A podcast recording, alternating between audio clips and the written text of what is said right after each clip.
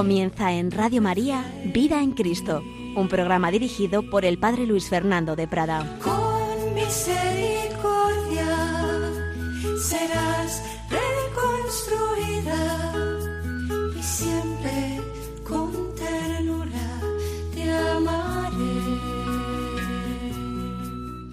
Un cordialísimo saludo, muy querida familia de Radio María. La vida en Cristo, la vida en el Espíritu Santo es una vida en la que el Señor nos reviste de sus cualidades divinas y humanas en cuanto Cristo es Dios y hombre verdadero. Nos da también su fortaleza y de ello estamos hablando. Es el quinto programa que dedicamos a esta virtud cardinal de la fortaleza. Hemos visto distintos aspectos y estábamos aprovechándonos de un antiguo trabajo de un padre dominico, un trabajo muy profundo, muy teológico y a la vez pues partiendo de la filosofía que escribió el padre Gautier, un dominico francés con realmente una gran erudición. Habíamos visto este trabajo tiene tres partes. Primero, las concepciones griegas sobre la fortaleza. Ya hemos comentado en muchas ocasiones que la teología moral católica eh, todo aquello, teología moral y no moral, todo tipo de teología, pero en la moral es quizá más claro, todas aquellas verdades que aunque no estén en la revelación, son fruto del esfuerzo humano, de la razón humana, de la filosofía, todo aquello que es verdadero, todo aquello que concuerda con lo que Dios nos ha revelado, pues se aplica ese principio. Dios asume lo humano, el Hijo de Dios se hizo hombre, la fe asume la razón, la teología asume la filosofía, siempre desde esa luz superior que viene de la fe, que viene de la teología. Pues bien, en la moral muy especialmente, los grandes tratadistas y el doctor máximo de la teología católica, que es Santo Tomás de Aquino, integró todo lo que nos viene de la Sagrada Escritura, de los santos padres, de la tradición de la Iglesia, con las adquisiciones verdaderas de los filósofos griegos, todo aquello aprovechable que es mucho de Platón, de Aristóteles, de los estoicos, todo ello y lo aprovecha Santo Tomás para esa síntesis suya y luego después, los siglos posteriores, seguimos haciendo esa labor de, de ir discerniendo aquello que, que realmente podemos aprovechar de cualquier fuente de verdad. Pues bien, la cuestión que se planteaba el padre Gautier es la siguiente. En este tema de la fortaleza hay unas determinadas concepciones griegas, concepciones populares y concepciones filosóficas. En un segundo momento, después de resumirnos esas concepciones griegas, vamos a ver, vimos, empezamos a ver las concepciones bíblicas y veremos, o ya empezamos a ver, que son bastante distintas. Entonces hoy seguiremos viendo cuáles son esas concepciones bíblicas sobre la fortaleza y en un tercer momento veremos si son compatibles, si lo primero, esas concepciones griegas eh, son aprovechables dentro de la teología católica y veremos que eso es lo que va a hacer Santo Tomás de Aquino, desde la perspectiva superior, por supuesto, que da la moral católica, pero veremos que también muchas cosas que habían visto los filósofos griegos son aprovechables, son verdaderas también en nuestra reflexión moral. Resumamos primero lo que vimos el día anterior de este trabajo, de esta eh, contribución del padre Gautier, comparando lo que la filosofía griega y lo que la revelación bíblica nos han mostrado sobre la fortaleza.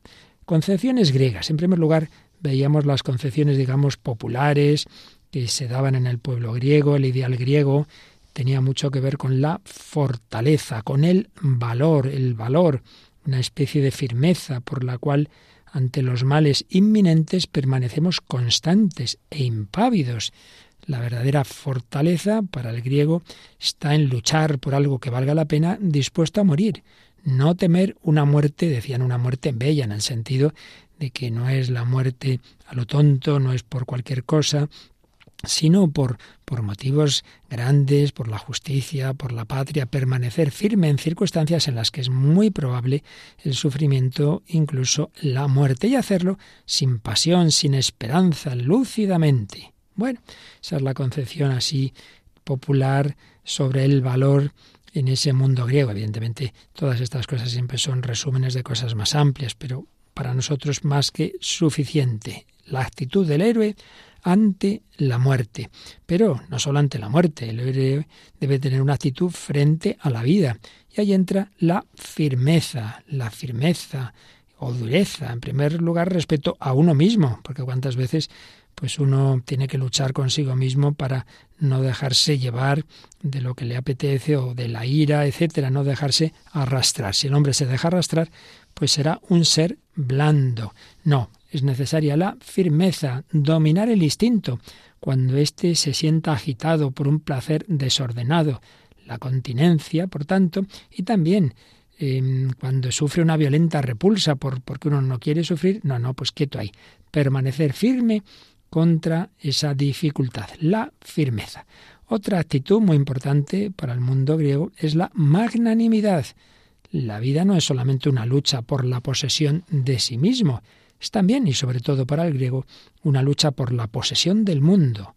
Dueño de sí, el hombre quiere ser también dueño del mundo, y esta aspiración es lo que expresa comúnmente para los griegos la palabra magnanimidad. Bien, esto poquito, digamos, como las concepciones populares sobre las cuales reflexionan los filósofos, muy particularmente Aristóteles y los estoicos. Recogen esas ideas y dicen, sí, sí, muy importante ese valor, la valentía, la firmeza, la magnanimidad. La verdad es que en este punto, a diferencia de otros, los estoicos son sobre todo los que tienen el mérito de levantar el valor a la altura de un ideal propiamente moral. Para Aristóteles era algo como más, digamos, instintivo, pero los estoicos van a ver ahí una virtud, una fortaleza que se afirma en la lucha de la razón contra los instintos. No tiene como único objeto la fortaleza la muerte en la guerra, sino que todos los males de la existencia, superados valientemente por la fidelidad a un deber que dicta la razón solo la muerte, sino la pobreza, la enfermedad, la deshonra inmerecida. Pues ahí nos quedamos impávidos. Eso es lo que buscan los estoicos.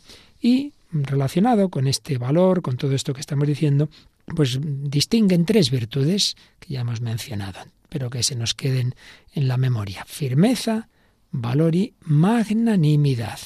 Y todo ello al servicio de un ideal. ¿Cuál era este ideal? La autonomía del hombre frente al mundo que el hombre, su voluntad libre, sepa encontrar en sí mismo todo el bien y que desprecie todo lo que no es el hombre. Sí, es un ideal muy autónomo, aquí estoy yo, que puedo con todo. Bien, esto de una manera muy sencillita, resumida, concepción griega.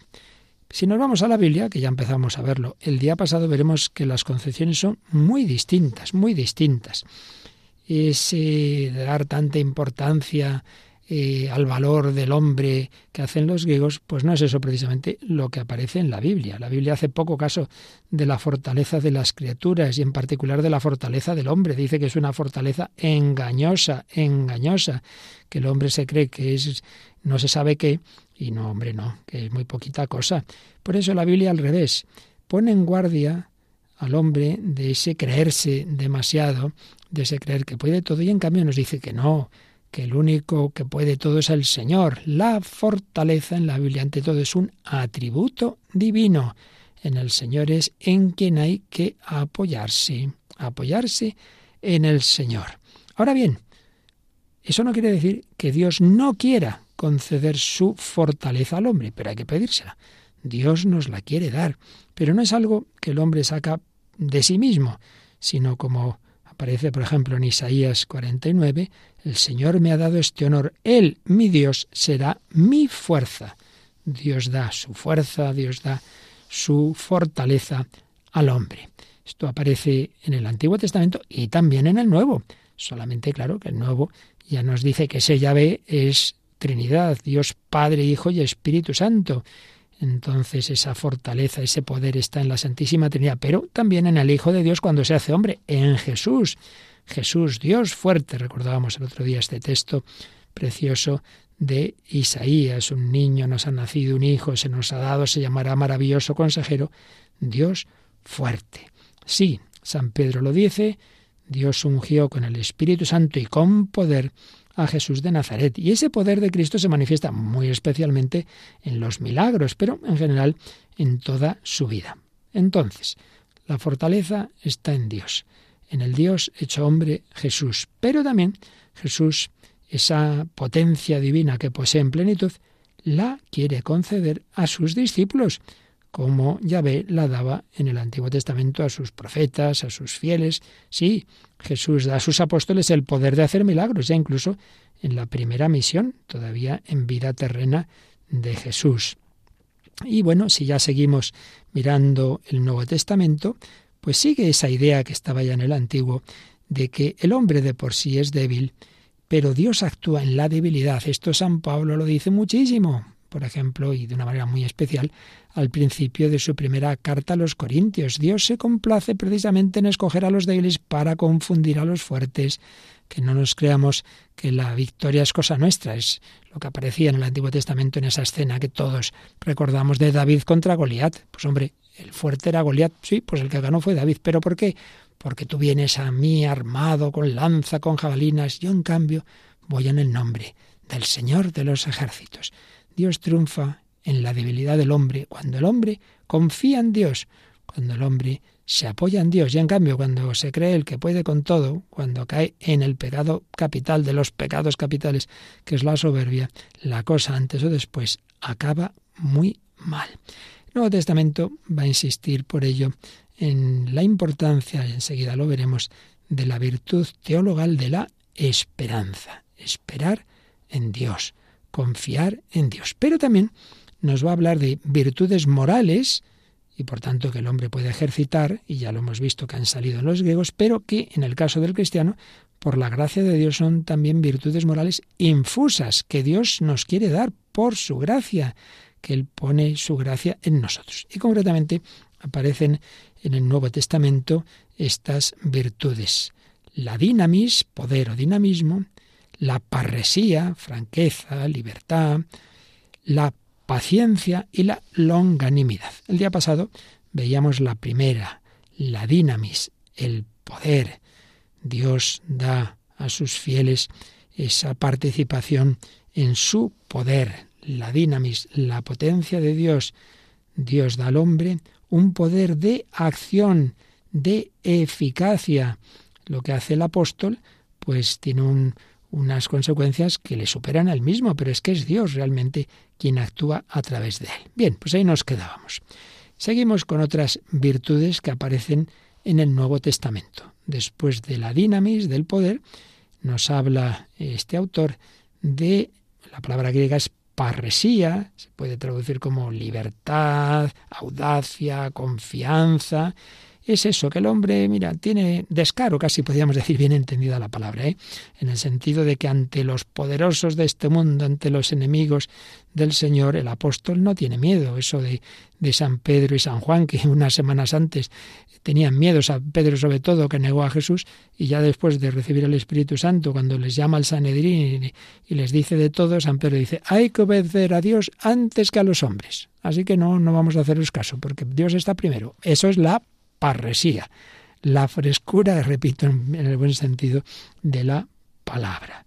La parresía consiste en decir lo que hay que decir, en esa libertad de lenguaje, en esa franqueza en el hablar, decir abiertamente y a la cara lo que hay que decir. Yo soy cristiano, como tantos mártires han hecho cuando les obligaban a renegar de la fe. Pues no voy a renegar, lo que decía San Policarpo hace 86 años, que no recibo de Jesucristo más que bienes. Voy a maldecirle ahora, ni hablar. La escritura hace de esta virtud, de la parresía, un efecto de la esperanza. La esperanza produce frutos eternos en gloria eterna. Entonces el, el cristiano, pues ya está, no tiene miedo, pues si me matan aquí me espera la vida eterna. Confianza, como la firmeza de la esperanza que está arraigada en la fe. Ahí está el punto de apoyo. Confío en el Señor. Y aquí hay una idea muy bonita. Y es que antes de ser osado, digamos, respecto a los hombres, en cierto modo el cristiano es audaz respecto de Dios. ¿En qué sentido? Pues yo diría lo que decía Santa Teresita del Niño Jesús, la confianza audaz del niño pequeño. Papá, papá, me quieres mucho, ¿verdad? Yo también te quiero ver. ¿Verdad que me vas a hacer esto? ¿Me vas a hacer esto otro? Señor le ganamos por esa confianza. Peor es el que tiene miedo de Dios, el que dice, ay, ay, la que he hecho, no, voy a huir de Dios, como Adán lleva en el pecado original, se escondían, ¿verdad? Nos dice así simbólicamente el Génesis, no, no hagas eso. En vez de denegar a tus padres que has roto algo, papá, mamá, perdonar, me he roto el jarrón, me perdonáis, un beso, ya está, ganas al Señor. Esa audacia para con Dios, esa especie de libertad del Hijo con su Padre, sabe que el Padre le quiere, esa plena confianza de ser escuchado en la oración de que nos habla San Juan en su primera carta, confianza en Dios. Entonces, de esa confianza en Dios, el heraldo del Evangelio bebe también la fortaleza para hablar con audacia ante los hombres, a pesar de sufrimientos e improperios, que ya nos avisó el Señor de que nos esperaban, que San Pablo también lo dijo, que lo experimentó aparte de decirlo, confianza, que pedían a Dios los primeros cristianos, que, que, que le pedían que la difundiera abundantemente en sus corazones, así nos lo cuentan los hechos de los apóstoles. Modelos de ella, pues como os decía, Pedro y Juan, Pablo y Bernabé, pobre Pablo que recibe más palos por todos lados. Y fijaos lo que escribe en la segunda carta a los Corintios, en el capítulo 3 y en el 4. Teniendo pues tal esperanza, procedemos con libertad. Por esto, investidos de este ministerio por la misericordia, no desfallecemos, sino que desechando todo indigno tapujo y toda astucia, en vez de adulterar la palabra de Dios, manifestamos la verdad y nos recomendamos a nosotros mismos a toda humana conciencia ante Dios. No, no se cortaba, diríamos hoy, San Pablo. La parresía, la confianza, la libertad. Otra virtud, la paciencia, en griego hipomoné. El Papa Benito XVI hacía algunas reflexiones sobre ello en Espesalvi 9, pero vamos a ver cómo resume el Padre Gautier lo que nos dice la Biblia sobre la paciencia. En el Antiguo Testamento la paciencia estaba dentro de la esperanza, porque en medio de las pruebas el justo del Antiguo Testamento se refugiaba en Yahvé, ponía en él su confianza, esperaba su auxilio y al mismo tiempo soportaba y se mantenía firme. La esperanza entrañaba la paciencia. Entonces no distinguían estas dos nociones, prácticamente lo veían como una misma virtud con, con dos caras, si queréis. Pero sí que se puede distinguir, sí que se puede distinguir. Y de hecho, pues a veces ya también en el mismo Antiguo Testamento. Entonces, en el Nuevo ya está clara la distinción será la paciencia el sufrimiento paciente de las pruebas, que es un efecto propio de la virtud de la esperanza, pero que es un poco distinto. Se soporta porque se espera. Como si yo espero en el Señor y espero en la vida eterna, pues mirar, hay que aguantarse. A su vez, alimentará la paciencia nuestra misma esperanza. Pues si he sufrido por Él, confío en que el Señor se me dará. Él con más generosidad, mucho más desde luego, que la que yo haya podido tener. Por tanto, virtud de la paciencia como ligeramente distinta de la virtud teologal de la esperanza.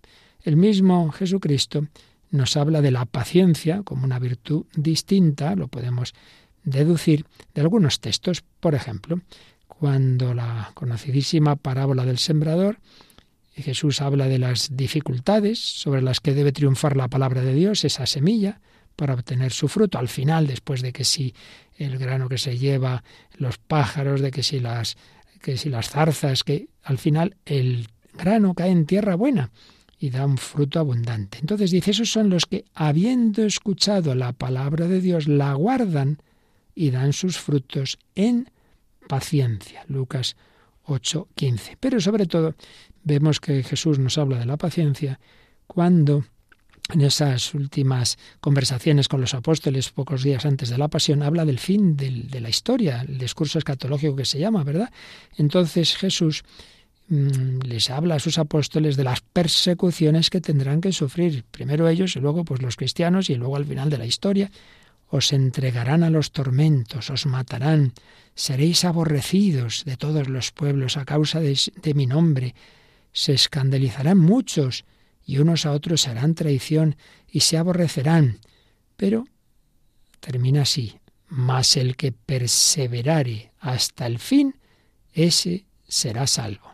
Así en Mateo y en Marcos. Y en Lucas, por vuestra paciencia salvaréis vuestras almas. Por vuestra paciencia. Por tanto, la paciencia, el sufrimiento paciente de todas las dificultades, a las que sucumben, en cambio, aquellos que estaban representados en la parábola por los granos de trigo, caídos en el camino, entre las piedras, en medio de espinas, el sufrimiento resignado de las persecuciones anunciadas, pero también la espera reposada del fruto aún lejano o de la salvación que se alcanzará al fin. En definitiva, vemos que con distintos matices la paciencia es ese sufrimiento paciente de los males presentes y la espera confiada de los bienes futuros.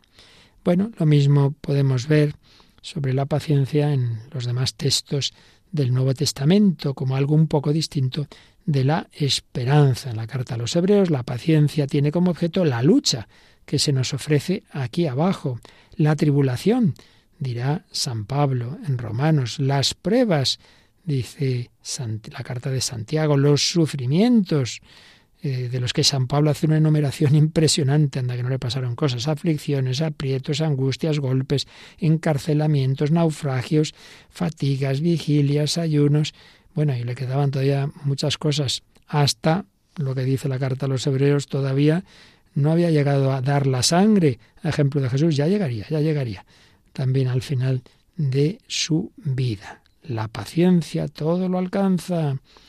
Si habiendo obrado bien se sufre y se soporta pacientemente, se tendrá un título de favor ante Dios. La paciencia lo soporta todo porque sabe que por medio del sufrimiento Dios nos instruye. Hebreos 12:7, que el sufrimiento es útil y contribuye a la salvación de los elegidos, 2 Timoteo 2:10. Se soporta porque es necesaria esa paciencia para obtener la felicidad que nos ha prometido el Señor cumpliendo su voluntad. Es necesario soportar pacientemente la prueba para recibir la corona de vida. Carta de Santiago 1.12. Para reinar con Cristo es necesario padecer con Él. Si con Él sufrimos, reinaremos con Él. Segunda Timoteo 2. Etcétera, etcétera. Soportar las pruebas en la esperanza de Jesucristo, puesta la mirada en Él, que después de habernos dado ejemplo de paciencia, nos ha precedido en los cielos. Hebreos 12 y en el amor de Dios, porque el amor todo lo soporta pacientemente, dice San Pablo en el famoso himno de la caridad del capítulo 13 de la primera carta a los Corintios. Y precisamente porque sufre por esperanza y por amor, la paciencia soporta con alegría. Otro matiz bien importante. La paciencia no solo, ay, ay, ay, ¿qué vamos a hacer? Hay que fastidiarse. No, incluso con alegría. El cristiano para gozarse no necesita esperar como los justos del Antiguo Testamento una nueva intervención de Dios, no. Ya en la cruz puede alegrarse en todo tiempo. Primera Tesalonicenses 5:16 y de modo especial en el sufrimiento. Dice San Pablo a los filipenses, a vosotros os ha concedido la gracia no solo de creer en Cristo, sino de sufrir por Él. Es una gracia. Alegría. Estad alegre siempre en el Señor, también en malos momentos. El cristiano está ya salvado en esperanza, en el seno mismo del sufrimiento Dios le consuela. Qué bonito este texto que leemos en vísperas del común de mártires. Bendito sea Dios, Padre de nuestro Señor Jesucristo, Padre de las misericordias y Dios de todo consuelo, que nos consuela en todas nuestras tribulaciones, para que podamos consolar nosotros a todos los atribulados con el consuelo con que nosotros mismos somos consolados por Dios. Segunda Corintios 1, 3 y 4. Con la consolación corre pareja la alegría. Dios puede consolar al alma de los fieles valiéndose de sucesos exteriores. Mm, sí, su providencia actúa, San Pablo lo dice a veces, ¿no? Por ejemplo, cuando llega Tito, portador de buenas noticias, pues eso le anima a San Pablo. Pero sobre todo son consuelos interiores, consuelos y alegría que Dios da al alma. Un consuelo para el alma, pensar que los sufrimientos que sobrelleva son de Cristo, son de Cristo en realidad. Cristo sufre en mí, Cristo vencerá en mí. La paciencia se hace fácil, es el consuelo mismo que brota y florece en paciencia, en una paciencia alegre y gozosa.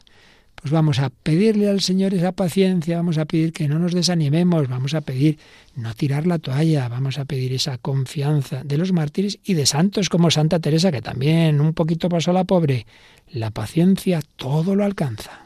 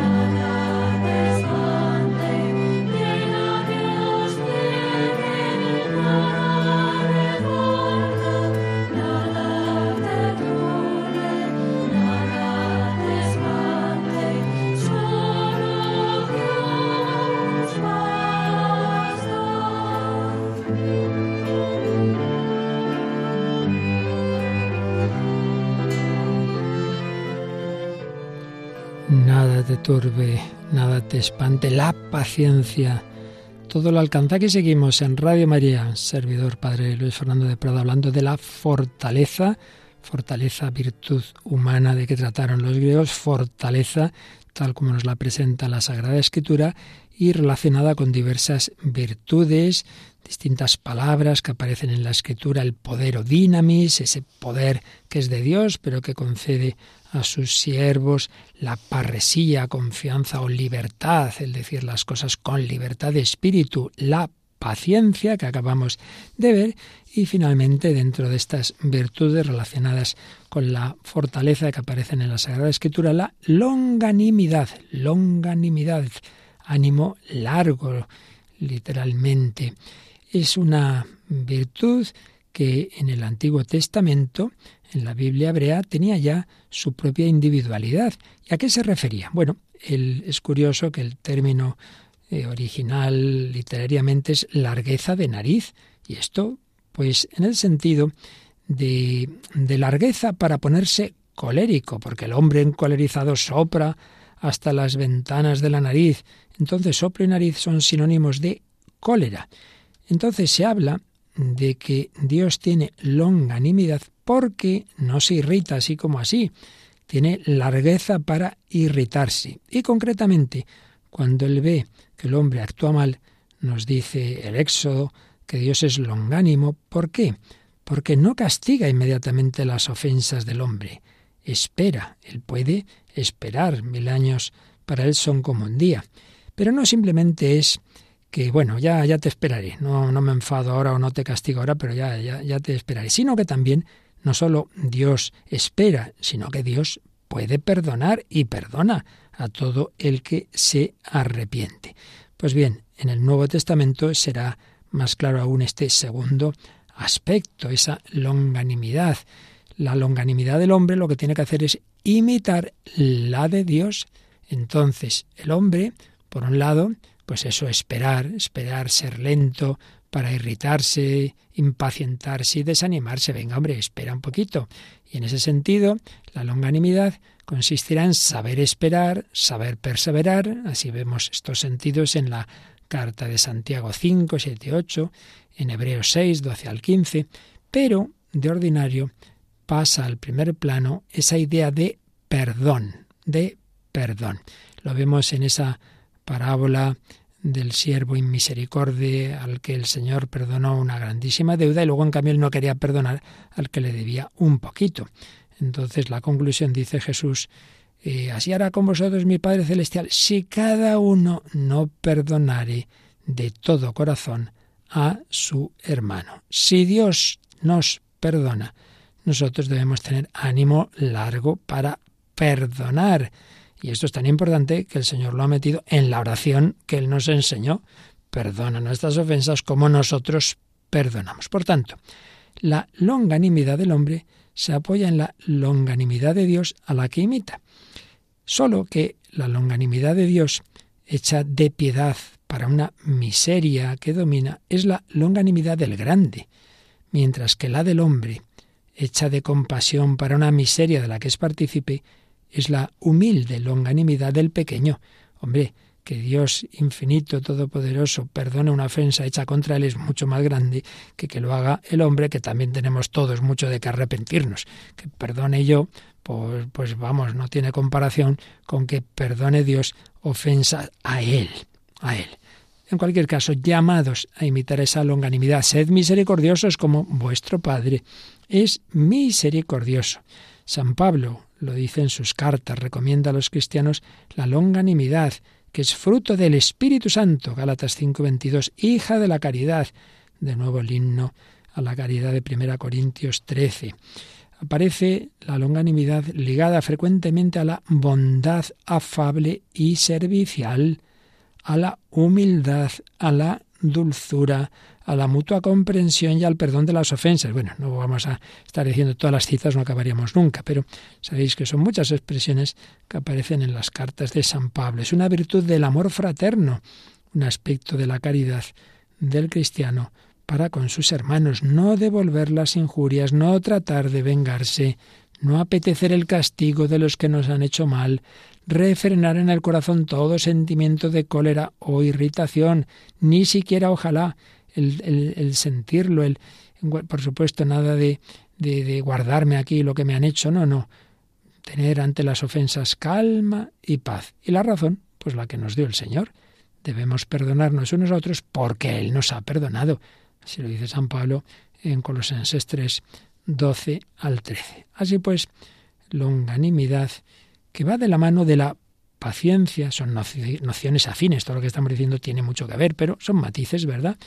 En el caso de la paciencia propiamente dicha, pues es soportar los males presentes y esperar los bienes futuros, la confianza en la realización de las promesas divinas y esa esperanza es la fuerza de la resistencia.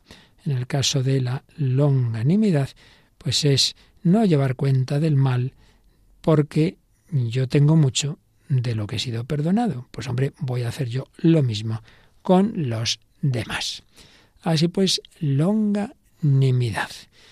Después, el padre Gautier, al que simplemente estamos resumiendo con breves comentarios, nos habla de algo que ya tratamos en estos programas sobre la fortaleza, y es que, claro, el acto supremo de la fortaleza cristiana es el martirio, obviamente.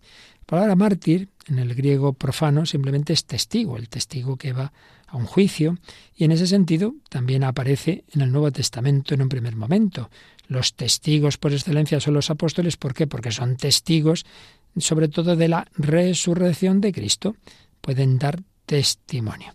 Pero ya en el Nuevo Testamento, en algunos textos, aparece la idea de testimonio unida a la de los sufrimientos y la muerte que llevará, llevará consigo ese dar testimonio. Ya no simplemente es dar testimonio, sino dar testimonio que es algo que va a ser, que va a implicar sufrimiento. Nuestro Señor predice a esos testigos, os entregarán a los sanedrines y sinagogas, seréis azotados, compareceréis ante gobernadores y reyes por amor a mí, para dar testimonio ante ellos. San Pablo pues hablará de testigos como, como Esteban y también San Juan en el Apocalipsis como Antipas. Sí, el testigo, enseguida el mártir, ya se va a ver no simplemente como el testigo que ha ido a un juicio, sino el que ha testificado hasta la muerte. Ya este va a ser el sentido que se va a extender de la palabra mártir. Si lo vemos ya en San Clemente Romano, y por eso ya se empieza a distinguir el que ha dado testimonio sin llegar a morir, aunque haya sufrido, se le empieza a llamar confesor. Algunas personas, cuando en las letanías de la Virgen decimos reina de los confesores, se piensan que son los sacerdotes confesando pecados. No, quiere decir esto, quiere decir los que sin haber llegado a ser mártires han confesado la fe en medio de sufrimientos, aunque no han llegado a morir. Así pues, después de que simplemente mm, mártir significaba testigo, testigo en un juicio, testigo que puede sufrir, acaba significando el testigo que ha dado testimonio muriendo. Bueno, pues obviamente es el acto por excelencia de la fortaleza cristiana y de la paciencia cristiana, lógicamente. Diferencia con los, eh, los, los paganos, esos que admiraban los griegos, los héroes paganos de ayer y de hoy. Pues cuando un pagano muere heroicamente, pues lo hace mostrando valor, firmeza, sentimiento de su virilidad, de su grandeza, de su dignidad de hombre, es un testimonio del hombre para el hombre. Pero cuando el cristiano muere como mártir, lo que le sostiene es la esperanza en el Señor, la esperanza de una vida mejor. No desprecia la vida. Decía el mártir Apolonio a su juez, amo la vida. Nada hay más precioso que la vida, excepto la vida eterna. La vida eterna, que en definitiva es Dios, que es Cristo. La confianza del mártir está en el auxilio de Cristo que sufre en él es amor a Cristo. No es aquí estoy yo que puedo más que nadie, que me da igual que me hagáis daño. No, no, es muy distinto. El héroe pagano del mártir cristiano. El mártir cristiano puede pasarlo mal. Nuestro Señor Jesucristo en Gesemaní no está impasible, que va. No es un estoico al que le da todo igual. Esa, esa actitud del cristiano está muy lejos de esa impasibilidad del héroe pagano, pero sabe que aunque lo pase mal, es más importante ser fiel al Señor y que el Señor le ha prometido la vida eterna. La Iglesia ha reconocido desde el principio en el martirio una cumbre de la perfección cristiana, la máxima imitación de Cristo. Nadie tiene amor más grande que el que da la vida por los amigos. Claro, pero eso es imposible por las propias fuerzas. Por eso necesitamos la gracia del Señor. Pero vamos a pedirla no seremos quizá la mayoría, quién sabe, mártires sangrientos, en el sentido este estricto que decimos de la palabra, pero hay muchos martirios en el día a día, ¿verdad? Vamos a pedir al Señor su gracia, su ayuda. Somos débiles, no, yo no soy un héroe. Yo necesito que me ayudes, Señor. Te necesito.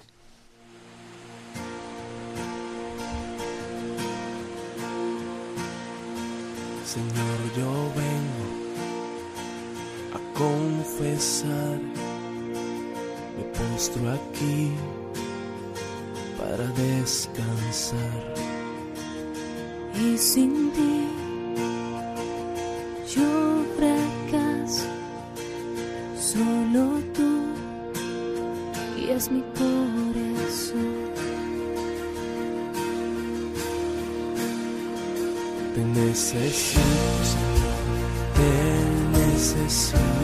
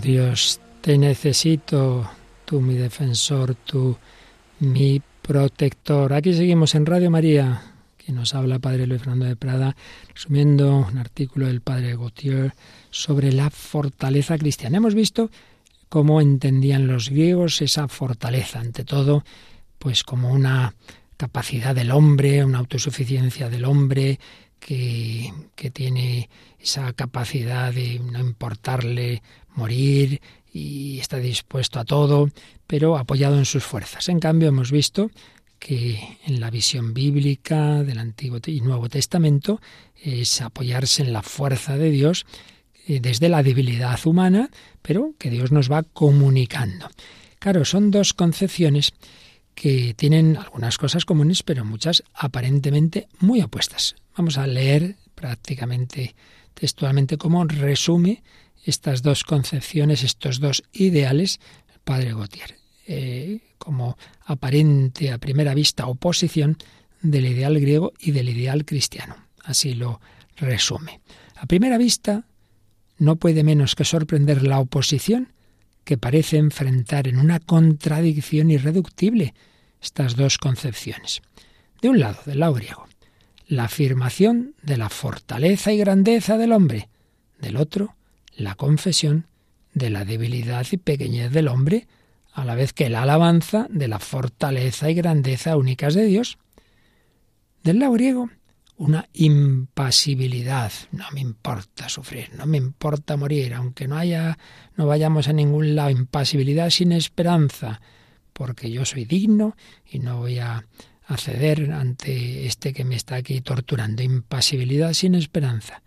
Del otro lado, del cristiano, una paciencia llena de esperanza con que se da testimonio de la fe en Dios y de un puro amor a Él.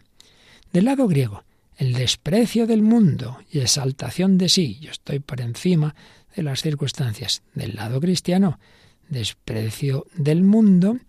Siempre que decimos desprecio en términos cristianos es menos aprecio.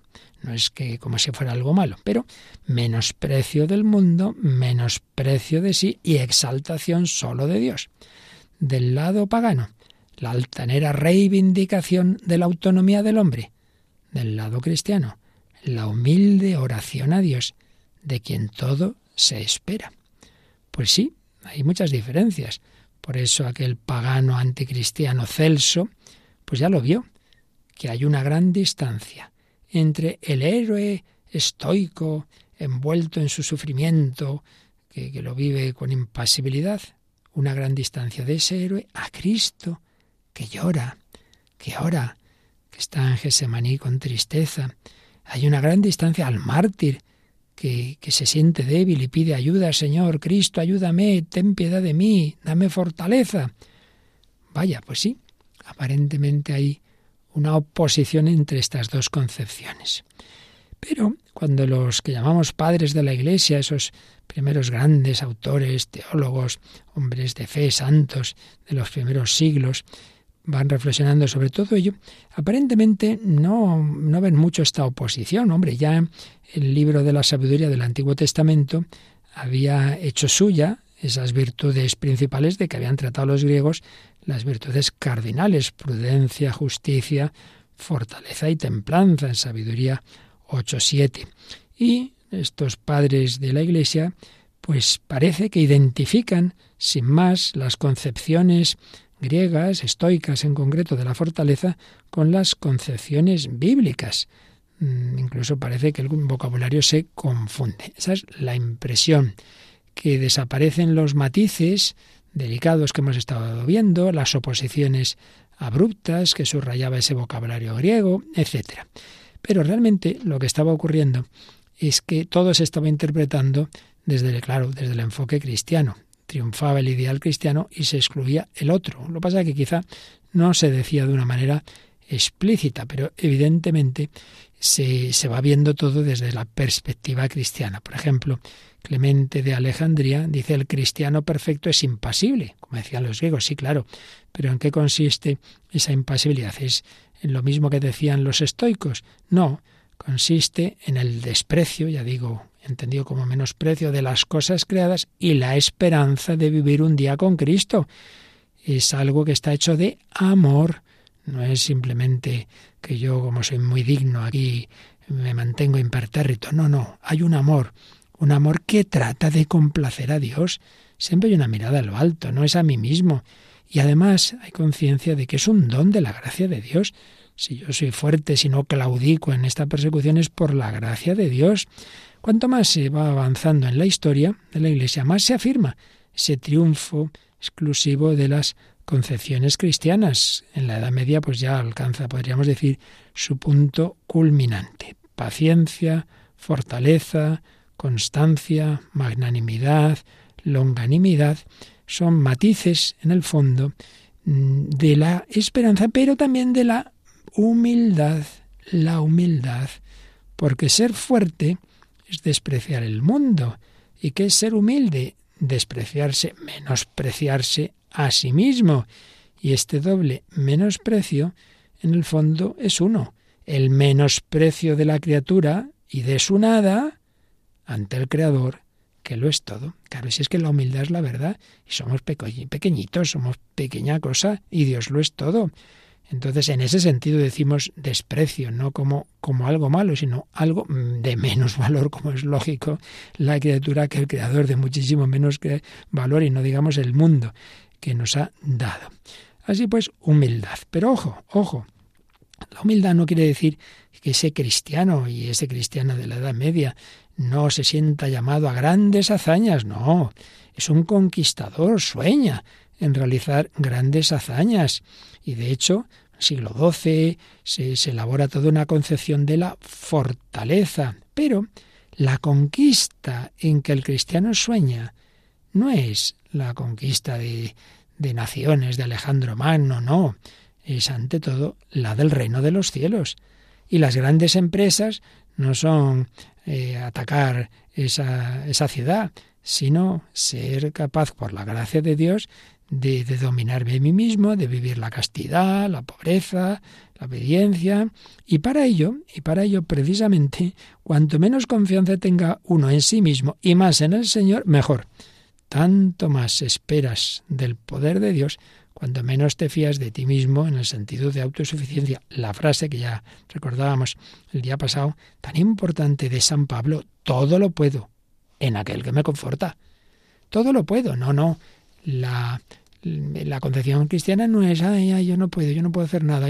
no es eso, todo lo puedo, pero en aquel que me conforta, lo puedo con el Señor, no por mí mismo. Todo lo puedo en aquel que me conforta. La verdadera grandeza del hombre consiste ante todo en la virtud, pero la virtud es un enriquecimiento de energía que recibimos de Dios para llevar al máximo nuestras posibilidades. La grandeza del hombre consiste en realizar las acciones virtuosas más perfectas. Esto se extiende a todo, pero es una virtud, es una capacidad que pedimos a Dios. Lo puedo en aquel que me conforta. Por tanto, sí que el cristiano busca la grandeza, pero como el magnánimo, ¿verdad? Pero para ello le será necesario adquirir conciencia de sus fuerzas. Entonces, puedo confiar en mí mismo, esto puedo hacerlo, esto también. O sea, la humildad no es negar los dones que uno ha recibido, consciente de su fuerza, confiando en ella y con la gracia de Dios, el magnánimo no teme los obstáculos, al revés, está seguro de vencerlos. Pero sobre esta esperanza, así vigorizada, la magnanimidad vela con celoso cuidado, combate todo aquello que podría obstruir sus fuentes, como la impureza, como las tristezas depresivas, señala el padre Gautier algo muy importante, las grandes almas sólo pueden forjarse en la pureza, en el trabajo y la alegría, si no, pues desde luego poco haremos. Así pues, el papel de la magnanimidad es regular la esperanza, pero regular la esperanza no significa empequeñecerla, sino exaltarla, que sí, que estamos llamados a heroísmo, que estamos llamados a grandes acciones, a grandes hazañas, pero desde la verdad, desde no sobreestimarme ni menospreciarme, ni más ni menos que, que ser consciente de lo que Dios me ha dado y contar, como enseguida veremos el próximo día ya si Dios quiere, con la gracia de Dios. El magnánimo ve la verdadera grandeza y sabe que puede llegar hasta ella, añadiendo el ímpetu de su entusiasmo, la luz de la razón, a la gracia que esperamos del Señor. El cristiano magnánimo lleva a la esperanza humana al ápice de su perfección. Bueno, pues lo dejamos aquí. Te resumen comentado de esta eh, de esta reflexión del padre Gautier sobre la virtud y la fortaleza y nos queda terminar cómo Santo Tomás integró lo, lo, lo realmente más válido de toda la reflexión griega con las concepciones bíblicas, cristianas, eclesiales que estamos viendo. Pues eso ya lo concluiremos el próximo día, si Dios quiere. Pero terminamos pues diciendo al Señor que nos fiamos de Él, que apoyados en su gracia no vamos a ser unos cobardes, claro que no, pero apoyados en su gracia, confío en ti, Señor.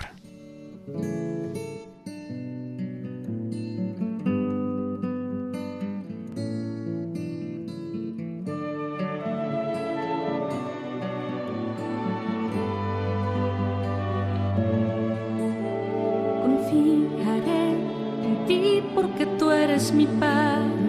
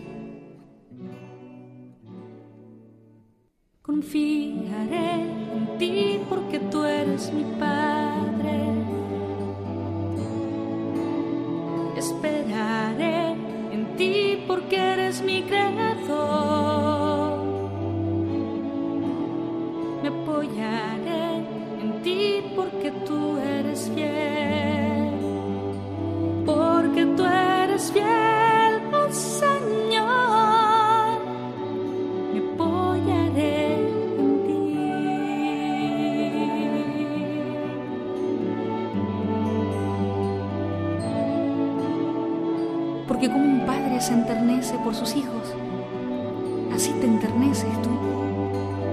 Porque conoces mi interior y comprendes que soy humana. Confiaré en ti, oh Señor,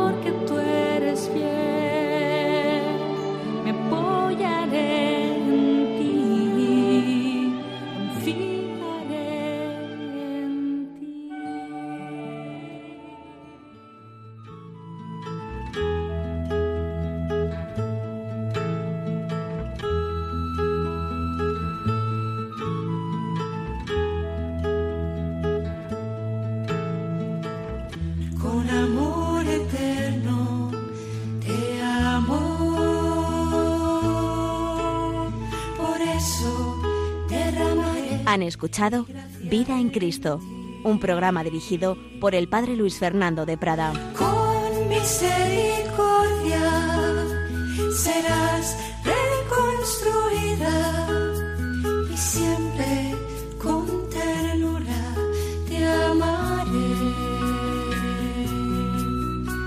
Así dice el Señor.